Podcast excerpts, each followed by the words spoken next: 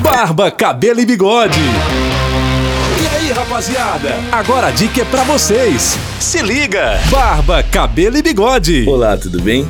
Uma ótima quinta-feira para você. Começando a partir de agora comigo, Edu Ferreira, mais um Barba, Cabelo e Bigode, onde eu trago para você, homem moderno, dicas para você andar sempre muito bem arrumado. Por geralmente terem em pouca quantidade, os homens pensam que podem passar qualquer produto nos cabelos que não fará diferença. Não esqueça que o mesmo acumula oleosidade e sujeiras do dia a dia. Apesar de serem mais brilhosos, resistentes e crescerem mais rápido, os cabelos masculinos têm muita tendência à calvície devido ao hormônio testosterona. Além disso, se não cuidado direito, o couro cabeludo pode descamar e coçar, surgindo a temida caspa.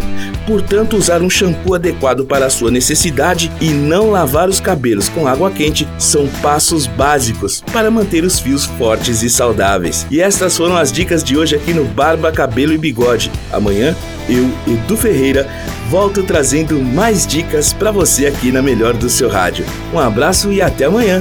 Você ouviu Barba, cabelo e bigode.